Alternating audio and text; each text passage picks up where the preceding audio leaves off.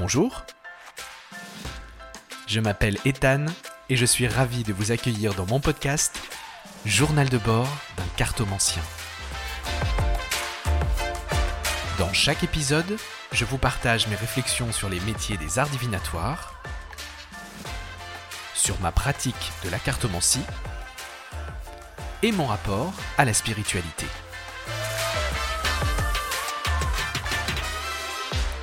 Bienvenue dans ce nouvel épisode du podcast. Je suis ravi, très heureux de pouvoir vous accueillir aujourd'hui pour vous embarquer avec moi dans une nouvelle réflexion. Alors je vous préviens, je ne sais pas à quoi l'épisode va ressembler d'avance, mais je sais que la thématique risque certainement de secouer le cocotier de vos croyances et euh, très certainement en même temps des miennes.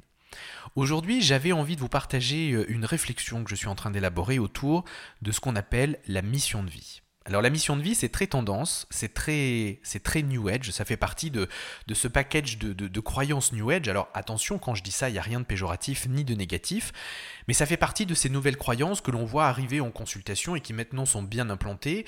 Et depuis, on va dire, trois bonnes années, et je pense que ça s'est vraiment amplifié avec la crise qu'on a traversée, ce sont des questions euh, récurrentes qui peuvent venir en consultation. Quelle est ma mission de vie? Alors, avant de, d'essayer de, lancer la réflexion là-dessus, il faut partir déjà d'un point de départ. Qu'est-ce que la mission de vie? Alors la mission de vie, ça serait euh, selon voilà, ce que j'ai pu trouver sur Internet et ce que j'en ai compris dans ce que vous m'en dites quand je vous en consultation, la mission de vie, ça serait quelque chose, euh, ce pourquoi on serait fait, quelque chose que l'on aurait pu, alors là ça dépend encore une fois de la chapelle à laquelle on appartient, mais quelque chose que l'on aurait pu choisir avant de décider de venir s'incarner comme, euh, un, comme, comme une expérience ou parfois une somme d'expériences que l'on aurait choisi de venir qu'on aurait choisi de venir vivre sur Terre, quelque chose pour lequel on serait fait. Voilà, comme une espèce de contribution à venir apporter à l'humanité au travers peut-être de talents ou de facultés. Voilà, donc c'est une définition qui est quand même assez large. Et c'est surtout une définition qui, moi, euh, me pose question parce que elle donne d'une certaine façon, ou elle amène en tout cas d'une certaine façon à réfléchir sur ce qui est déterminé et ce qui n'est pas déterminé, ce qui est de l'ordre de mon choix et ce qui est de l'ordre de ce n'est pas mon choix. Et quand on pratique justement la voyance, on a bien souvent cette réflexion sur le libre arbitre. Où est-ce qu'on place le libre arbitre? Et moi j'ai trouvé une réponse à cette question en disant le libre arbitre, eh bien ça dépend en fait de, du zoom que l'on fait sur la vie. C'est-à-dire que si on regarde une vie à, l'individuel, hein, au jour J, euh, à leur H, alors on peut voir le libre arbitre comme étant eh bien, les choix et les décisions que l'on prend. Maintenant, si l'on regarde, si on dézoome et si on va regarder la vie d'un individu euh, et qu'on essaie de la résumer pour avoir d'une seule vie, d'un seul coup d'œil, on va dire toutes les années de vie d'un individu, peut-être on se rendra compte qu'il y avait un certain déterminisme qui était là avant, c'est ce qu'on pourrait appeler le destin, et qu'au final, les choix qui ont été faits, que l'on pensait être des choix faits euh, en, en, conscience et librement, eh bien au final n'étaient peut-être pas aussi libre et aussi en conscience qu'il euh, n'y paraissait quand on regardait euh, au jour J et à leur H, tout simplement parce que eh bien il y, a plusieurs facteurs comme par exemple eh bien la psychologie à l'intérieur avec par exemple des notions de cycle, de répétition, de ou alors peut-être quelque chose de déterminé effectivement euh, de part pourquoi pas eh bien avant ce choix de venir s'incarner sur Terre. Alors ça ça dépend encore une fois voilà des, des croyances je dirais de chacun pour la partie je dirais pour la partie incarnation. Voilà. Ça, c'est une question à laquelle j'ai pas encore forcément de réponse. Vous voyez, sur euh, est-ce que la réincarnation existe? Alors moi, je dis toujours, euh, on aura le temps d'en reparler dans un autre épisode, mais moi, je dis toujours, écoutez, je peux pas faire ça dans cette vie, donc je me le note pour dans la prochaine s'il y a une prochaine vie. Voilà, je, me fais un espèce de, petit calepin euh, mental et je me dis, voilà, ça me rassure, ça me fait du bien et je me dis que j'aurai peut-être l'occasion de tenter l'expérience différemment dans une prochaine vie. voilà. Et donc pour en revenir à ce qui nous anime aujourd'hui, ce qui, motive ma réflexion sur la mission de vie, c'est ce qui voudrait dire que d'une certaine façon, eh bien, le libre arbitre n'existe pas, en tout cas sur cette thématique-là, sur la thématique du ce pourquoi je suis fait, ce que je dois apporter entre guillemets au monde et à l'humanité, n'existerait pas, puisque eh ça serait prédéterminé à l'avance et on aurait fait ce choix dont nous n'aurions absolument plus aucune conscience aujourd'hui. Alors ce qui est quand même quelque chose d'assez handicapant parce que eh bien, dans les questionnements actuels, eh bien, on se rend compte que beaucoup de gens euh, cherchent désespérément leur mission de vie. Et moi je vais vous dire, en consultation, ça me peine. Quand la question qui arrive, c'est quelle est ma mission de vie, pour moi, ça revient à demander qu'est-ce que j'aime faire dans la vie? Et donc c'est plutôt une démonstration d'une période de flottement, d'une période de difficulté en soi, à l'intérieur de soi, à la recherche justement de nouveaux repères. Et la mission de vie viendrait un petit peu comme euh, une réponse un peu magique qui éviterait de venir plonger à l'intérieur de soi et faire le point sur ce que l'on aime, sur ce que l'on n'aime pas, et surtout sur ce que l'on a envie d'exercer comme métier, comme carrière professionnelle. Parce qu'aussi aussi paradoxal que ça puisse paraître, si mission de vie est plutôt un terme qui renvoie à la spiritualité, c'est-à-dire à, notre quête spirituelle et à l'esprit, eh bien, il s'exprime quasiment exclusivement dans le cadre d'une recherche professionnelle. Et quand les gens demandent leur mission de vie, c'est pas pour connaître leur qualité, c'est pour connaître quel est mon métier. Et aujourd'hui, tout le monde veut exercer un métier en rapport avec sa mission de vie. Et c'est là où je trouve où ça devient compliqué. Parce que mission de vie est tout de suite rapprochée à quelque chose de facile, quelque chose d'évident et surtout quelque chose qui plaît. Mais c'est pas parce que ça nous plaît que c'est facile, que c'est évident ou que c'est limpide. Je vais vous donner un exemple. C'est pas parce que j'adore faire la pâtisserie, que je fais d'excellents fraisiers et framboisiers, que ma mission de vie c'est d'être pâtissier. Mon travail pourrait, être de devenir pâtissier et d'être pâtissier si et seulement si, à partir de cette passion que j'ai pour la pâtisserie, de cette peut-être facilité, hein, parce que c'est toujours plus facile d'apprendre et de mobiliser des savoirs quand on est passionné, eh bien ça serait peut-être plus facile pour moi de devenir pâtissier en suivant les études qui permettent de devenir pâtissier et même sans parler d'études, en me construisant pâtissier dans une démarche de professionnalisation, c'est-à-dire de recherche de soi, de recherche de limites, de recherche d'attitudes, de valeurs, de recherche de nouveautés, d'élaboration de recettes et de tout, de tout ce qui peut aller justement avec. Eh bien, c'est exactement la même chose pour nos métiers des arts divinatoires, ces métiers un peu tarabiscotés, un peu biscornus dans lesquels on exerce. Et je remarque d'ailleurs que la plupart du temps, les questions autour de la mission de vie sont posées par des gens qui recherchent à savoir si eh bien, ils ont une quelconque faculté dans le magnétisme, dans la voyance, dans la médiumnité. Et du coup, moi je leur fais toujours une double réponse en disant mais si effectivement vous avez quelque chose, personne ne pourra vous le confirmer, il n'y a que vous qui pourra euh, le confirmer. C'est un chemin intime, c'est un chemin personnel. Euh, que vous vous réveillez euh, euh, avec de la clairvoyance à, à 10 ans parce que vous en prenez conscience, parce que vous êtes tout môme, ou que vous en preniez conscience à 40 ans, c'est le même schmilblick. À un moment, vous allez devoir apprendre. C'est pas parce qu'on se dit clairvoyant de naissance qu'il n'y a pas cet apprentissage. Et c'est pas parce qu'on a 40 ans quand on se découvre clairvoyant ou clairvoyante qu'on n'a pas justement cet apprentissage derrière. Mais cet apprentissage qui se fait, c'est d'abord un apprentissage de la relation entre cette faculté qui se développe en soi et la manière dont je l'intègre dans ma vie de tous les jours. Pas forcément pour en faire un métier, pas forcément pour devenir professionnel. Et donc c'est pas parce qu'on a des ressentis, c'est pas parce que parfois il nous arrive d'avoir de l'intuition ou de poser les mains et de se rendre compte que ça soulage, que c'est forcément ce qu'on appellerait une mission de vie. Parce que si la mission de vie, elle est corrélée au domaine professionnel, alors ça veut dire qu'on change très souvent de mission de vie, ou que notre mission de vie, elle est multiple, elle est variable. Et donc, en partant de ce principe-là, la mission de vie unique, ce qui semble être un peu la définition de départ de la mission de vie, n'existerait pas puisqu'on change régulièrement de travail. Et moi, je, dis la mission de vie, vous savez, c'est comme l'amour. Hein. Quand vous vous mariez avec quelqu'un, vous dites c'est la personne, c'est l'homme de ma vie, c'est la femme de ma vie jusqu'au divorce. Le jour où vous divorcez, vous vous dites ah non, c'était pas cette personne-là, c'est celle que je viens rencontrer. Mais c'est pareil pour la mission de vie. On commence un métier, on est passionné, et je prends d'ailleurs dans, dans, dans, le métier, vous voyez, je prends euh, infirmier, infirmière, qui était mon métier de départ.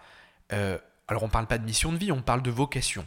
Hein. on parle vraiment d'une vocation. C'est-à-dire que moi, le soin, aider l'autre, c'est une vocation. Mais c'est pas une mission de vie. C'est-à-dire que si j'ai envie de changer de métier, eh ben je vais changer de métier. Ou si j'ai envie d'aider l'autre autrement, je vais changer euh, de, manière de le faire, par exemple. Mais je vais toujours rester dans le fait d'aider et d'accompagner. Et quand on fait de la voyance, d'une certaine façon, c'est également ce qu'on fait. On aide, on accompagne. Mais je le fais d'une manière différente.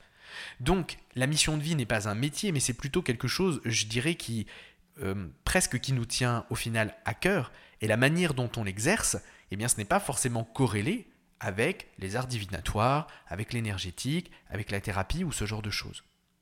Ce qui fait qu'aujourd'hui, je vois des gens complètement perdus, qui bien souvent, suite à, un moment euh, euh, de difficulté euh, morale, au sorti d'une dépression ou dans une dépression, ou suite à un burn-out, qui sont en pleine recherche de repères, et qui sont une chose au fond d'eux, une envie irrépressible, c'est au regard de ce qu'ils ont traversé et de l'aide qu'ils ont reçue, c'est cette envie de venir aider l'autre, et presque d'une certaine façon, de venir rendre ce qu'on leur a donné, de venir partager le bien-être ou le bonheur qu'on leur a donné. Alors ça c'est pour une partie, puis il y a aussi des gens qui vont pas bien et qui pensent en aidant l'autre euh, pouvoir justement s'aider soi-même. Alors ils ne le pensent pas consciemment, c'est plutôt un mécanisme inconscient, mais il y a quelque chose de cet ordre-là. Alors là ça sera à creuser, il faudrait qu'on demande à un ou une psychologue, mais j'ai l'impression de déceler quelque chose un petit peu de cet ordre-là. Et au final, ça donne quelque chose de la mission de vie comme quelque chose de facile, de rapidement, euh, je dirais, euh, utilisable, de rapidement modélisable, et qui donnerait presque un espèce de, remède un petit peu instantané à cette quête de repère, à cette quête de, oui, à cette quête de repère qui est en train de s'opérer à l'intérieur, et qui en même temps assurerait presque eh bien, de ne pas se tromper. Puisque ça serait la the mission de vie. Et si c'est celle-ci, c'en est pas une autre. Mais au fond, je crois que vouloir aider l'autre, c'est quelque chose de profondément humain. Devenir professionnel dans l'aide à l'autre, ça c'est autre chose. Ça c'est un autre parcours. C'est un parcours de réflexion. Hein. Quel professionnel j'ai envie d'être? Euh, Qu'est-ce que j'ai envie d'exercer comme métier? Et peut-être de séparer cette notion de mission de vie du domaine professionnel ça pourrait peut-être être une première piste de réponse pour éviter justement de rester coincé dans un questionnement presque infernal, parce que c'est ce que vivent beaucoup de personnes, un espèce de questionnement infernal, jusqu'à ce qu'un beau jour un déclic se fasse, qui est plutôt de l'ordre, je dirais, de, la confiance en soi, à la limite, et, et qui puisse se dire oui, je vais le faire. Et là s'engage effectivement une réflexion professionnelle derrière. Mais jusqu'alors, on était plutôt dans quelque chose, eh bien je cherche une solution euh, facile, rapide, rapidement mobilisable et qui serait justement la définition de ma mission de vie et qui m'éviterait justement de continuer encore à chercher, à chercher où? Surtout à l'extérieur, hein, on va surtout pas chercher à l'intérieur de soi, ça c'est trop compliqué. Donc c'est plus facile de venir chercher à l'extérieur de soi des choses qui seraient déjà au final prédéfinies. Mais je pense que la mission de vie, c'est c'est quelque chose que l'on se crée. Je pense que on peut sentir au fond de soi mais ça ce n'est que mon opinion bien sûr, hein. je pense qu'on peut sentir au fond de soi euh, un, amour pour l'autre, euh, une envie d'aider l'autre. Et ça c'est déjà un magnifique point de départ. C'est très humain, mais c'est un très beau point de départ. Je pense qu'après il y a des facultés, certains ont des facultés de le faire mieux que d'autres. Et une fois eh bien qu'on a fait l'état justement de ces choses-là, moi ce que j'appelle des violons d'ingres, eh bien après de regarder comment est-ce que je vais pouvoir transformer ça en une activité si c'est ce que j'ai envie, une activité salariée ou une activité indépendante. Quels sont les moyens que je vais dérouler pour pouvoir eh bien, me créer cette mission de vie, c'est-à-dire être en accord avec moi-même, avec ce que je ressens à l'intérieur, mais comment je fais pour ne pas rester planté et assis là à attendre que l'univers ou que la vie m'envoie? Moi, je dis toujours aux gens, les, gens me disent oui, mais moi, je me suis lancé, du coup, aujourd'hui, euh, euh, j'attends que l'univers m'envoie des clients. Mais je leur dis, mais attendez, le nombre d'auto-entrepreneurs a doublé depuis, la crise du Covid. Euh, le nombre de clients, il n'a pas doublé. Hein. donc l'univers, il va pas vous voir mieux que les autres au milieu de tout ça. Donc, à un moment, il faut passer dans le côté j'active, je fais moi-même, je construis ma mission de vie. Et qui au final, mission de vie, vous voyez, quand j'arrive au bout de cette réflexion, c'est peut-être un terme que je trouve pas si moche que ça finalement. Voilà, je suis peut-être pas si anti-mission de vie que ça. Mais la bonne question, ça serait, ça serait pas plutôt quelle est ma mission de vie, mais comment je construis ma mission de vie à partir de ce que j'ai découvert en moi que j'aime, que je n'aime pas, parce qu'on a, on a le droit hein, de ne pas aimer les choses et on a le droit d'aimer d'autres choses. Et donc comment je fais pour me donner les moyens de construire cette mission de vie pour être en accord avec ce que je vis à l'intérieur Et ce questionnement-là, à mon sens, me semble beaucoup plus porteur parce qu'il amène à quoi? Il amène à l'action. Et donc si je suis en accord avec moi-même, je ne peux produire que des actions, ou en tout cas j'aurai plus de facilité à produire des actions qui m'emmèneront dans la direction qui mène à moi-même. La mission de vie. Voilà. Voilà une petite réflexion sur la mission de vie. Et les gens le disent d'ailleurs, quand on trouve, entre guillemets, alors si on reste toujours dans, ce vocable mission de vie, quand on trouve sa mission de vie, ça veut dire qu'on est aligné avec soi et les choses deviennent beaucoup plus faciles. Alors effectivement, quand on est, euh, je dirais, quand on est congruent avec soi-même, euh, bien sûr que les choses sont plus faciles, parce que plus on est en désaccord avec soi-même et plus on lutte au final contre une partie euh, de soi-même. Mais la mission de vie est-elle magique? Je ne pense pas. La mission de vie est-elle un bonheur personnel à construire? Ça, oui, je le pense profondément. Alors j'ai bien conscience que ma, réflexion va peut-être euh, va peut-être bousculer, va peut-être euh, voilà un petit peu chambouler et va peut-être vous amener à réfléchir, ça tombe bien, c'est le but qu'on réfléchisse ensemble. N'hésitez pas à venir me partager vos réflexions, euh, les points sur lesquels vous pouvez être d'accord ou les points sur lesquels vous pouvez être en désaccord. Et n'hésitez pas à venir me rejoindre sur les réseaux sociaux, notamment sur mon Instagram, pour venir, pour venir eh bien, en discuter et m'en parler. D'ici là, je vous laisse avec cette réflexion que votre cerveau turbine. Prenez soin de vous et je vous dis à très bientôt.